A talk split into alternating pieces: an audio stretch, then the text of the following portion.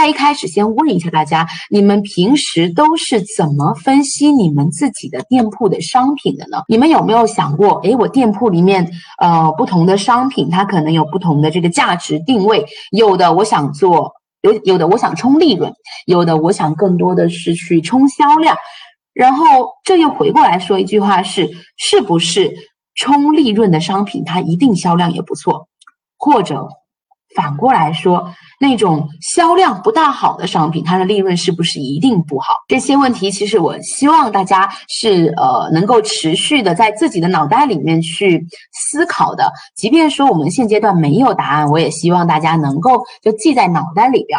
那针对你今年的整体的店铺的商品，你有没有规划好说哪一些我明年还要继续做？然后明年哪一些我在旺季的时候要重点 all in 的，或者？甚至明年哪一些我可能是要淘汰的？那从今年的经验来看的话，好的商品我怎么样去找到它成功的原因？不好的商品我怎么样去找到它？呃，这个今年劣势或者有缺憾的这个地方，那明年能够更好的这个避坑。这些问题大家有没有？自己在脑袋里面思考过。我们一般来说的话呢，呃，店铺里面不同的商品会承担起不同的这个使命，这点大家认可吧？如果我们套用一个在这个呃商科里面比较经典的这个模型，就是我们的这个呃 VCG model 的话，我们其实就能够得到一个在不同销售额和不同利润情况下的呃象限的情况，分别是四个象限。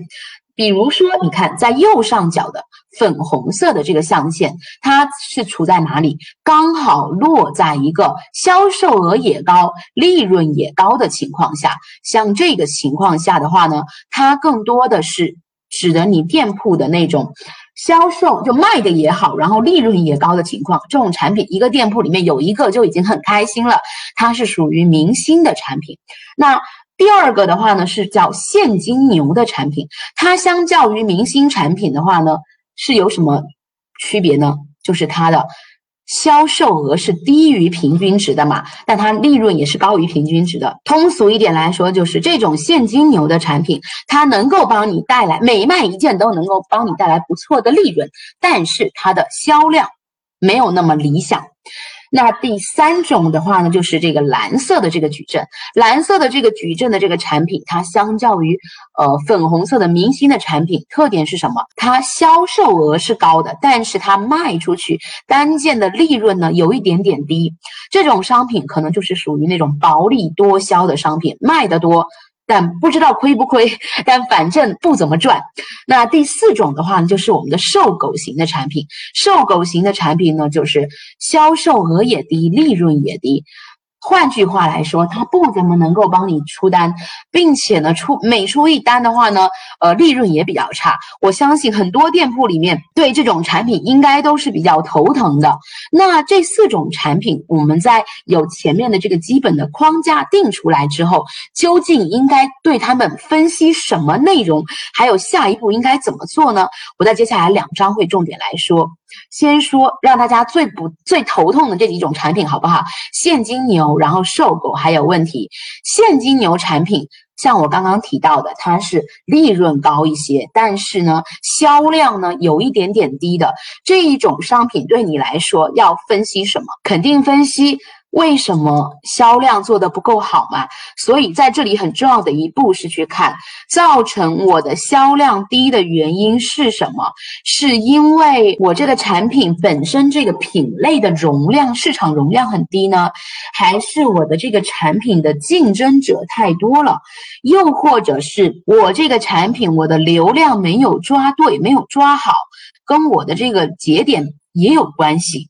那你在你在你重点要分析它的流量为什么低，以及销量为什么低的情况下，你第二个要去看什么？你第二个就要去思考这个产品我明年要怎么办。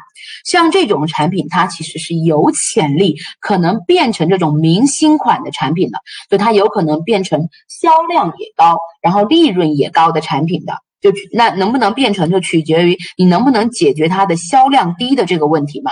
所以对于你来说，你第一个要考虑的就是对它的规划是，明年要不要把它变成明星产品？如果要变成明星产品，可能就要对等的要增加流量上的投入。那这对我们的运营同学启示是什么？你把你店，你把你这个商品划分出来之后，你就找就可以找你老板要资源了嘛，就可以跟他说，我现在这个商品在店铺里面是赚钱的，而且挺赚的，我现在需要更多的流量才能把它扶持成那种高流量、呃高销量，还有这个高利润的这个商品。那又或者你就想。我明年这个商品，我还是保持这种高客单的，但是不走量的定位。有一些商品它确实是这样的，比如说有一些利基利基市场的这种产品，像这种产品它天然的就是流量有可能不是很高，但是只要你在这个品类里面有一席之地的话，其实你的利润就还是很有保障的。